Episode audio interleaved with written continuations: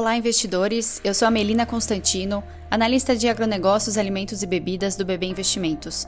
E estou aqui para comentar rapidamente as dinâmicas do setor em 2023 e também as perspectivas para o ano que vem. Lembrando que esse conteúdo, assim como de vários outros setores, fazem parte do nosso relatório completo de Perspectivas 2024, que você pode acessar tanto no app Investimentos BB quanto no nosso portal de conteúdos, o Investalk. Os links vão estar na descrição. Bom, no setor de destaque da economia brasileira, precisamos falar sobre a correção nos preços dos grãos. 2023 ficou marcado pela queda nos preços da soja e do milho, após terem atingido patamares recordes nos últimos anos, em razão de um contexto de maior oferta.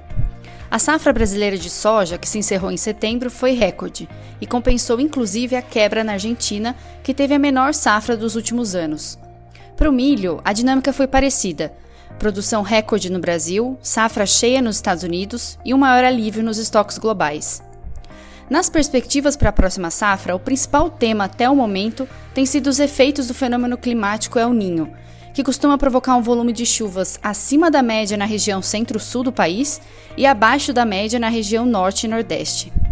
Essas irregularidades climáticas têm provocado atraso no plantio da soja e do milho, assim como a necessidade de replantio em diversas áreas produtoras. Mesmo assim, as projeções ainda indicam para um novo recorde para a safra brasileira de soja e cerca de 10% de queda para o milho.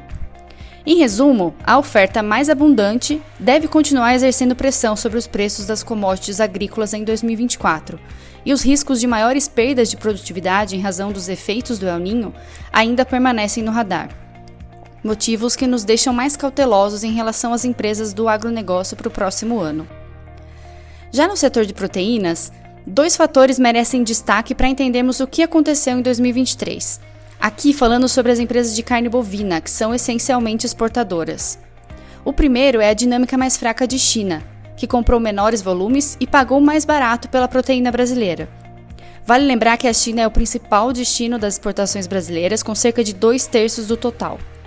Ainda nessa dinâmica de exportações, a valorização do real frente ao dólar ao longo do ano também contribuiu para reduzir as receitas das empresas. O segundo ponto se refere aos efeitos da virada de ciclo pecuário no Brasil, com queda de preços do gado favorecendo a estrutura de custo das empresas, e nos Estados Unidos, que aconteceu o contrário, com aumento de preços do gado na região, que atingiram um recorde na série histórica. Nesse sentido, vimos margens muito comprimidas nas unidades de negócios da JBS e da Marfrig nos Estados Unidos, enquanto a Minerva, por estar exposta somente ao mercado brasileiro e a outros países da América do Sul, se beneficiou dessa queda de custos. Para 2024, essa dinâmica dos ciclos pecuários deve permanecer, enquanto a retomada mais consistente das compras por parte da China é uma incerteza relevante do setor. De qualquer forma, com a queda na produção de carne bovina nos Estados Unidos, as empresas brasileiras devem manter o seu protagonismo no comércio global da proteína, tendência que também se estende para a carne de frango e pode favorecer a BRF. Neste caso, considerando a expectativa de um menor crescimento econômico global para o próximo ano, o consumo da carne de frango, que tem preços mais acessíveis em relação a outras proteínas, deve se manter resiliente ou até ganhar espaço, Nessa conjuntura, a queda de preço dos grãos também favorece e o Brasil deve manter a liderança como o maior exportador global da proteína.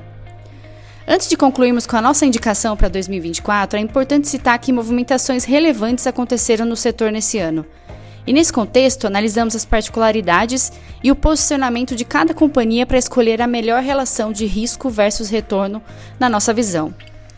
Para citar rapidamente aqui, Tivemos a transação da Minerva e da Marfrig pelas plantas de abate na América do Sul, o aumento de participação da Marfrig na BRF e o processo de listagem da JBS nos Estados Unidos.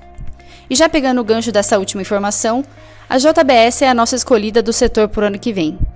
O processo de listagem nos Estados Unidos tem o objetivo principal de ampliar a percepção de valor dos investidores em relação à companhia na comparação com seus pares internacionais.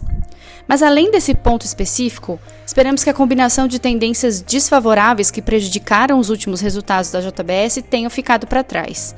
E que as principais vantagens competitivas da empresa, como o seu tamanho, diversificação e relevância no setor, tornem a relação entre o valor da empresa e os riscos associados à sua tese de investimento mais atrativa para o investidor. Bom, eu encerro por aqui. Espero que esse podcast tenha conseguido ajudar nas suas decisões de investimentos e te convido a conhecer mais conteúdos produzidos pelo BB Investimentos. Vamos deixar os links aqui na descrição. Obrigada e até mais!